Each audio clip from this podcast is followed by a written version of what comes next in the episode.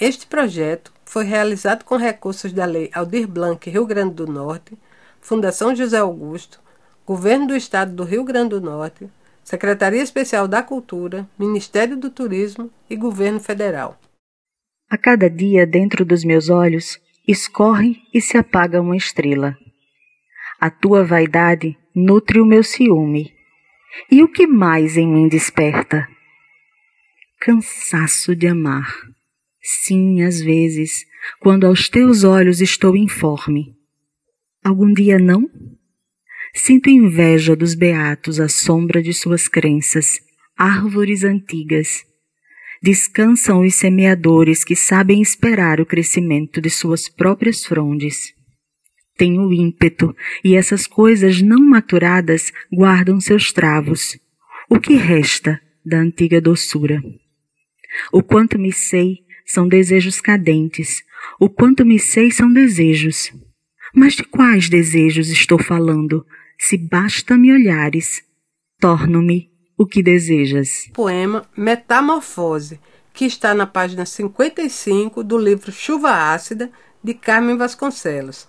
A leitura é da poeta Carla Alves. Parado morto mar de minha infância. No começo da, da, dessa Eu acho que a gente demorou um tempo para se colocar na enquanto escritora. O poema nasce do espanto. Eu, Eu sou Mônica Costa. Eu sou Luana França. E esse é o podcast O que dizem essas mulheres? São seis autoras potiguares, de nascimento ou de adoção, cuja obra literária nós vamos apresentar aqui. E a poeta do programa de hoje é Carmen Vasconcelos.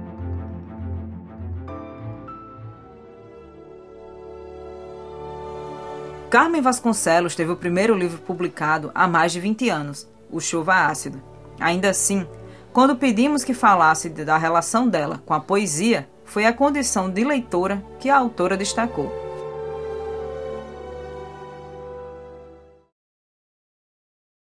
Primeiro de paixão. de paixão como leitora. É, e entre prosa e poesia, eu sou eu, eu gosto de dizer que eu sou uma leitora de poesia. É, porque dizem muito que pouco, poucos leem e desses poucos, menos ainda leem poesia. Pois eu sou essa minoria e eu tô, tô nessa, nesse número, segundo eles, reduzido. Mas acho que poesia, é, a gente não sente, talvez, o quanto ela participa da nossa vida. Nós temos versos que pessoas nunca leram e que, no entanto, ou nunca leram como formalmente, por exemplo, é, Drummond tem aquela. E agora, José? Tem tanta gente que nunca leu Drummond e vive repetindo e agora, José, então. E por aí vai, tem muitos outros assim, sabe? Eu acho que essa coisa de, de antena da raça que eles dizem, de, de poetas como profetas, acho que tem um sentido então, eu, eu sou leitora de poesia, sempre fui, desde criança. Então, quais seriam os autores clássicos que a leitora Carmen gosta de ler? Oscar Wilde, Shakespeare, Machado de Assis, Clarice Lispector, Fernando Pessoa e Hilke, autores clássicos que a maioria das pessoas citaria, como ela própria afirmou. Mas entre os seus clássicos particulares, ela destacou um livro infantil, Agora, talvez na vida das pessoas a gente eleja alguns livros que a gente que, que a gente considera que, que marcou a vida e talvez para a gente sejam livros clássicos. Eu, por exemplo, li um livro infantil chamado Soprinho. Acho que é Fernanda Lopes de Almeida o nome da, da autora desse livro. É um livro infantil mesmo. E ele, ele foi tão importante na minha vida, assim, eu acho que até hoje eu, eu ainda eu ainda aproveito as lições que eu aprendi desse livro. Soprinho, o primeiro livro de Fernanda Lopes de Almeida, foi o vencedor do Prêmio Jabuti de melhor livro infantil em 1971. Mas é um autor mexicano, ganhador do Nobel de Literatura, que arrebatou o coração da poeta. Sobre Otávio Paz, ela afirma: Você sabe que eu tenho os, os livros que eu pude comprar de Otávio Paz, de ensaio, de poema. Esse, esse que, é a, que é a biografia de, de Juana Nenê de la, de la Cruz, né? É, tudo assim, tu, todos, um livro sobre a Índia que ele tem, tudo, eu me apaixonei, assim, quando, quando eu li esses textos, eu li esses textos do livro é, Águia ou Sol, num jornal em Santa Catarina, eu me lembro exatamente desse momento. Foi uma epifania, sei lá, uma transcendência, alguma coisa assim desse tipo, porque eu li esses, eu, aquilo ali, para mim era uma coisa completamente nova, completamente nova, são poemas em prosa, mas eu, eu, eu fui tomada daquilo. Eu tenho, sei lá, mais de 20 livros de Otávio Paz aqui, às vezes repetido, repetido, assim, o mesmo livro em português, em português de Portugal e português daqui, em, em espanhol. Eu tenho um livro dele em francês, sabe? Porque eu sou muito apaixonada por ele. Para falar sobre a poesia e a prosa de Carmen, nós entrevistamos o jornalista Tácito Costa por uma videoconferência. Com uma longa atuação voltada para o jornalismo cultural, ele descreveu a produção literária de Carmen. Ela tem três livros, né? Ela lançou Chuva Ácida em 2000, depois, dois anos depois, lançou Destempo, né? Acho que tava, nesse período ela estava numa efervescência, numa, numa, numa uma vontade, eu acho, de, de editar, de lançar coisas muito intensa. Então, praticamente dois anos separam um lançamento do outro, né? Mas aí já para o terceiro livro, que foi O Caos do Corpo, aí já se passaram dez anos, ou oito anos, ela lançou, lançou O Caos do Corpo, terceiro livro de poesia dela em 2010. Mas em 2015 ela lançou um livro de crônicas, crônicas poéticas, né, que ela escrevia semanalmente na Tribuna do Norte, e reuniu esse material sob o título Uma Noite entre Mil. Na opinião do jornalista, desde o primeiro livro, é possível encontrar marcas que caracterizam a poesia de Carmen. Chuva Ácida, eu acho que é um livro mais confessional de Carmen. Né? E eu acho que nos livros seguintes foi foi, foi diminuindo esse, esse, esse lado mais confessional, né? Agora, a poesia de Carmen é uma poesia muito, como é que eu diria, é uma poesia, obviamente, de qualidade, mas também sofisticada, assim, porque ela, ela é uma leitura, é uma leitura de, de Otávio Paz, de Eugênio Montale, de Pessoa, de grandes poetas universais, e a poesia dela, de certa forma, dialoga com esse povo todo. Né? Então, a gente tem lá a linguagem poeta, o erotismo, a questão do feminismo, do, do universo feminino, os mitos, e, sobretudo, o domínio da língua, que é o que é fundamental para um poeta ou um escritor. Né? Se ele não domina a língua, se ele não tem é, essa essa, essa coisa aí de dominar o idioma mesmo, aí é mais complicado, mas eu acho que Carmen reúne tudo isso. Nós ouvimos também a poeta e romancista Ana de Santana. Ela nos enviou áudios contando o impacto que ele causou o livro Chuva Ácida. Eu fiquei tão impactada com o livro que eu comprei 10 para enviar para pessoas em outros estados. Eu queria que mais gente soubesse que aqui no estado nós tínhamos uma poesia daquele nível. E no, nesse primeiro livro, Chuva Ácida, a gente já encontra indícios também de sua prosa poética. Carmen Vasconcelos, ao contrário de seus comentadores, rejeita o livro Chuva Ácida. O meu primeiro livro, que se chama Chuva Ácida e foi publicado em 2000, então faz exatamente 20 anos, né?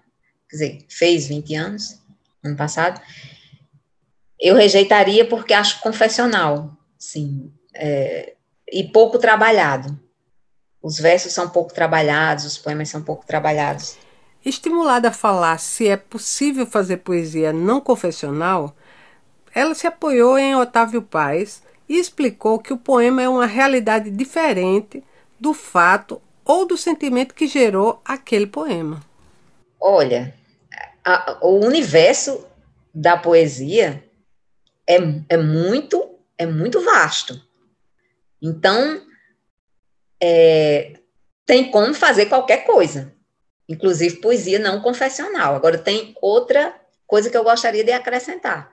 Você pode fazer poesia confessional, e agora eu vou voltar para Otávio Paz, porque ele fala que o, o que gera o poema é uma realidade. E o que. O, o poema é outra realidade, né? O poema é, ele, ele se separa completamente daquela primeira realidade que o gerou. Então, você pode também fazer uma poesia que até seja confessional, mas que você consiga transformar, você consiga separar a realidade que gerou aquele poema, aquela poesia, enfim, aquele texto, e você consiga transformar aquilo numa realidade própria, diferente, o, que você consiga transformar o poema numa realidade própria, diferente daquela realidade que o gerou.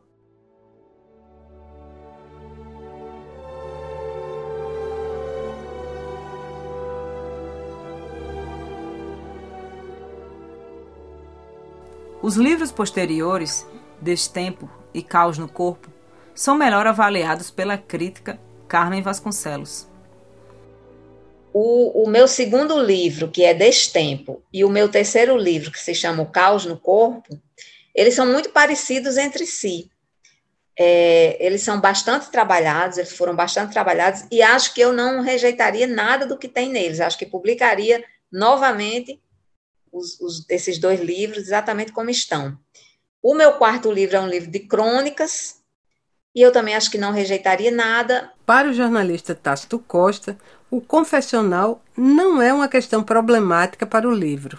O fato de ser confessional não significa que seja menos, que tenha menos importância, ou menos qualidade, ou menos beleza.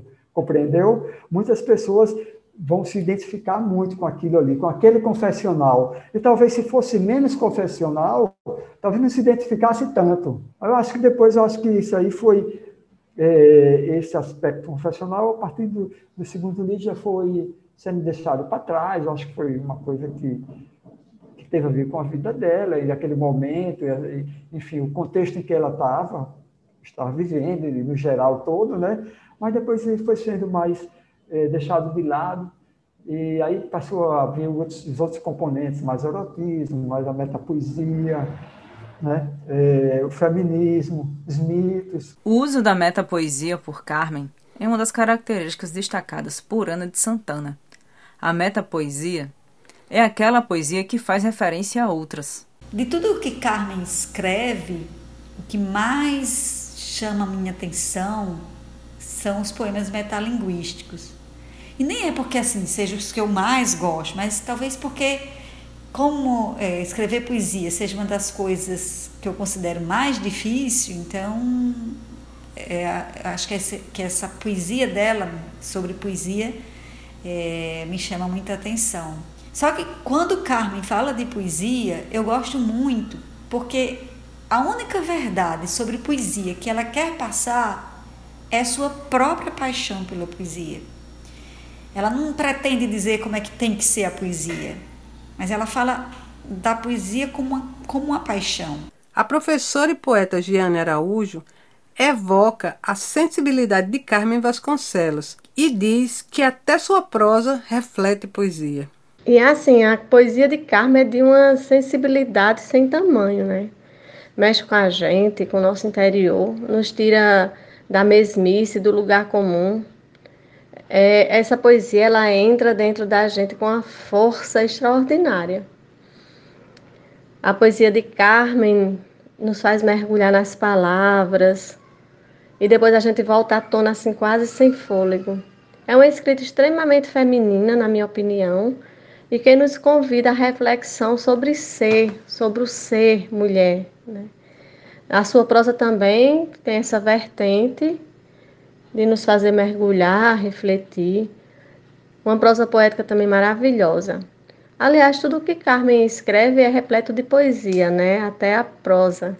Para Ana de Santana, o que torna a poesia de Carmen viva e apaixonante é a sensação de incompletude. Carmen parece se colocar, é, digamos assim, cada vez mais incompleta. E por isso mesmo sua, sua poesia é tão apaixonada, né? tão viva. Esse medo de existir é o que funda a paixão da escrita, da poesia. E ele, e ele existe nessa, nessa consciência da incompletude. E é aí que ele vive, e é aí que ele existe. E é por isso que a poesia de Carmen é assim, tão viva, tão apaixonada. Carmen escreve por necessidade, quando a palavra lhe chama. Foi isso que ela afirmou quando perguntada se tinha uma rotina para escrever. Não tem rotina, não. É... Eu acho que é necessidade de escrever. Quando eu sinto necessidade, quando eu, na relação com as palavras, né? Com a língua portuguesa, tem uma palavra que me chama, assim, que, que ela quer ser escrita, ela está ali para isso, ela me seduz, ela me fascina. Palavras, né? Uma palavra ou mais palavras. Então eu escrevo, não tem uma rotina não. Eu acredito que tenha que haja um tempo de escrever e outros tempos de não escrever. Não é inspiração não, que eu não acredito em inspiração. É como, como, diria Ferreira Goulart, espanto, né? Ele dizia, o poema nasce do espanto. É, é por aí, assim. Alguma coisa que faz com que a gente queira aprender, ou com uma palavra, ou com algum, alguma coisa que mexe de alguma forma com a gente, assim.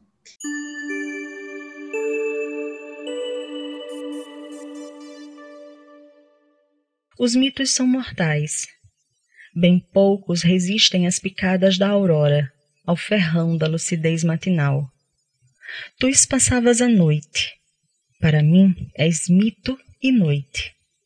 E eu, se pudesse escrever no escuro, faria em bagaços o sol que viola esta intuição. Mas preciso de luz e de crepúsculos para estancar-me. O reino do infinito é de quem grita. Deixem ir as crianças, elas creem, elas chispam. Vem a mim a dor pagã, irmã da alma, venham os escritos de Sioran, dispersos na altivez de seus rasgos, aglutinados na acidez de seu visgo.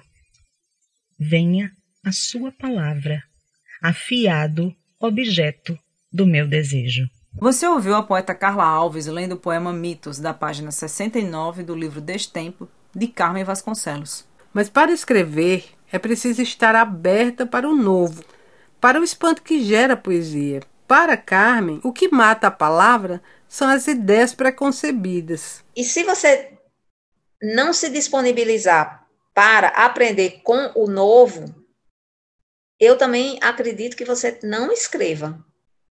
Eu acho que necessariamente a escrita, a, a formação da escrita, é, ela está ela tá intrinsecamente ligada com a sua disponibilidade para o novo a, a coisa que mais mata a palavra é o preconceito.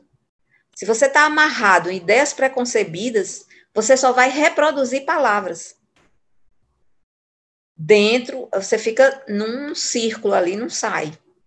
Você tem que estar tá disponível, você tem que se desprender de ideias preconcebidas, de moralismos também. Acho que moralismo é outra coisa que mata a palavra. Você com preconceito e moralismo, até escrevi isso numa pergunta que me fizeram é, esses dias. Só só produzem é, palavras mortas. É o espanto mesmo, como diria Ferreira Goulart, foi ele que disse isso. Que lindo. Mas eu me identifiquei com, com, com essa coisa do espanto. Ele dizia, o poema nasce do espanto. Pois é. Eu acredito que nasça e acredito que você tem que estar disponível para o espanto. Então, a gente quis saber como a poeta sabe ou sente que o poema está pronto. Quando ela acha que terminou? Eu trabalho muito. Hoje, Trabalho muito, todos, quase todos os textos, assim, eles são muito trabalhados. É, é demorado, assim, para eu terminar. É, eu, eu não saberia dizer por que, que eu termino também, assim, qual é o momento que eu olho para ele e acho que está pronto. Agora, tem uns que, assim, sempre eu sei que ali, naquele ponto, tá faltando, tá. Tá. Tem alguma coisa que não está funcionando em determinado ponto, então, às vezes, ele fica muito tempo. E, às vezes, é menos tempo. Né? Eu não, não sei dizer assim. Exatamente. Depende do texto. E o que é que a poeta procura na poesia? Para Ana de Santana, talvez seja a confirmação da incompletude do ser e também da incompletude da própria poesia. E o que, é que ela procura na poesia? A resposta está no poema é, intitulado Raiz do Poema, e que eu vou destacar aqui apenas a última estrofe, que ela diz assim: Eu não vou nem mergulho, nem gueira, nem asa, escrevo, escavo, procuro raiz. Então é isso que ela procura na poesia, uma raiz, algo lá, lá das profundezas.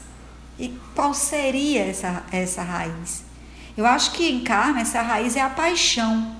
É daí que vem a força de sua poesia. Não vem de teorias, no máximo vem de uma paixão cultivada pela leitura pelo amor pelos livros, pela literatura, pela poesia.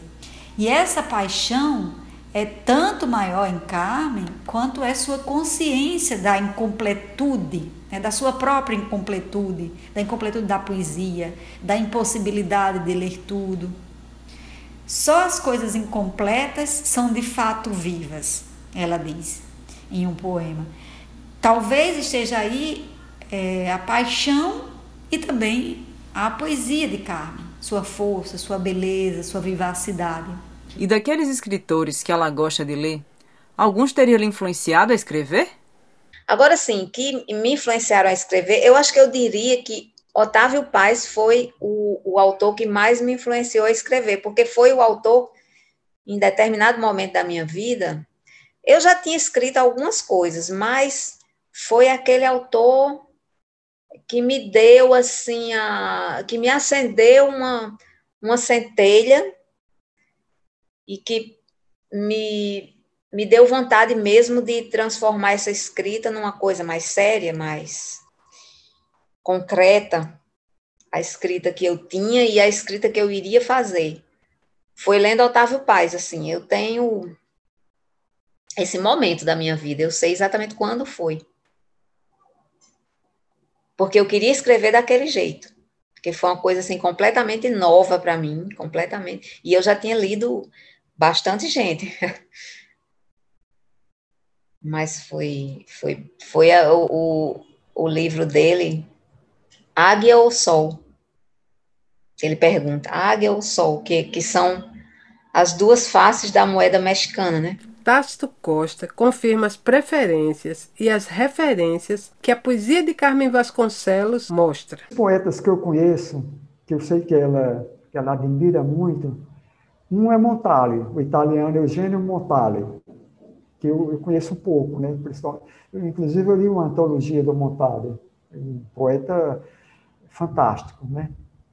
É, Fernando Pessoa é outro poeta que ela, que ela, enfim, cita como um, poeta que referência dela, e Otávio Paz, sobretudo Otávio Paz, porque Otávio Paz, além dos além da, de escrever poesia, tem ensaios ensaios é, seminais sobre poesia, como por exemplo O Arco e a Lira, que é assim um livro belíssimo e, e muito citado muito citado por quem faz poesia, por quem se interessa por poesia. Ana de Santana fala das influências que a poeta assimila e a superação delas quase como se fosse uma catarse. Quando falo da paixão da leitura, embora isso signifique beber no texto dos precursores, dos poetas que amamos, não falo necessariamente de influência ou de fontes. Então, assim, fica fácil perceber Em Celibato, lá do um poema do livro Caos no Corpo, ela diz assim: Quero pertencer-te e não posso, nem sei perder-te. E é de Montalho que ela está falando. Ela, isso aí a gente poderia trazer assim para uma ideia de uma angústia da influência.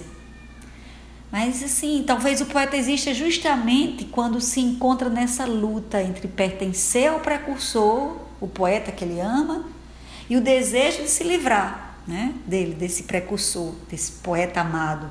A paixão pela leitura atravessa o poema e chega na paixão pela escrita. E é da interseção desses dois lugares que Carmen Vasconcelos enxerga o leitor de sua obra. São duas coisas que me movem a escrever. Uma é essa necessidade, que foi o que me impulsionou, né, no começo. A segunda são os leitores, que é o que me impulsiona hoje também. Então, elas são, junto com essa minha necessidade, a, o motivo pelo qual eu escrevo. Essas pessoas são, que, que não são tantas assim, não são muitas. são, são poucas, mas elas são, elas são um motivo pelo qual eu, eu escrevo. acho muito bom quando uma pessoa comenta alguma coisa que eu escrevi, quando isso faz algum tipo de diferença em algum momento da vida dela, não é na vida dela, mas em algum momento na, da vida dela, porque é, eu, eu sou principalmente uma leitora. Então, na minha vida, essas pessoas que escreveram e que eu li, elas fizeram muita diferença e fazem muita diferença. Todos os dias eu estou lendo e todos os dias alguém faz diferença na minha vida porque eu estou lendo aquela pessoa. Né? Então, é, eu sei o que é ser leitor e, e eu sou principalmente isso. Eu sou, primeiro que tudo, uma leitora.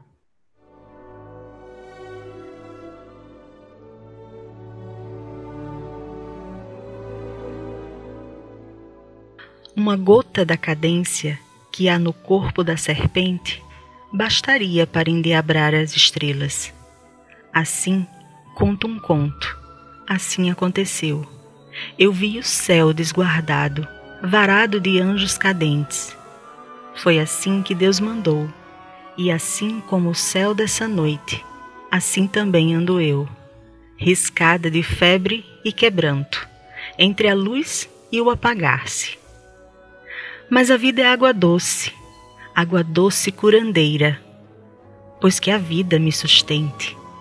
Tenho coragem de sobra para dar-me a fibra do vento. O meu nome de batismo, o Deus dos volúveis me deu.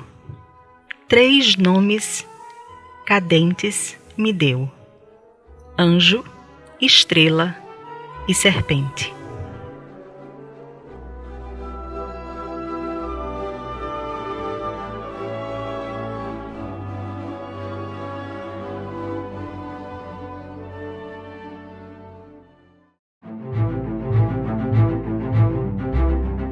A leitura do poema Anjo, Estrela e Serpente, feita por Carla Alves, está na página 32 do livro O Caos no Corpo.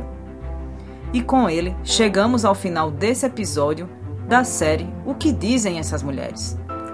Agradecemos a Carmen Vasconcelos, Tácito Costa, Ana de Santana, Jeane Araújo e Carla Alves. E este programa é uma realização do portal Nossa Ciência com direção e roteiro de Mônica Costa. Apresentação, produção, reportagem e pesquisa de Mônica Costa e Luana França. Edição e mixagem de som de Erickson Santana. A captação de áudio é de Mônica Costa e Luana França. Para a realização deste projeto, foi consultado o livro Dicionário de Escritores Norte-Riograndenses, de Nízia Floresta à Contemporaneidade, de Conceição Flores, Natal, editora UNP, 2014. De autoria de Carmen Vasconcelos, foram consultados os livros Chuva Ácida, Natal, Fundação José Augusto, 2000, Destempo, Natal, Fundação José Augusto, 2002, O Caos no Corpo, João Pessoa, editora Ideia, 2010, e Uma Noite Entre Mil, João Pessoa, editora Ideia 2015. E lembramos que a série tem seis episódios, cada um sobre um autor potiguar. E se você ainda não ouviu os outros, sugerimos que o faça. Este projeto foi realizado com recursos da Lei Aldir Blanc, Rio Grande do Norte, Fundação José Augusto, Governo do Estado do Rio Grande do Norte, Secretaria Especial da Cultura, Ministério do Turismo e Governo Federal.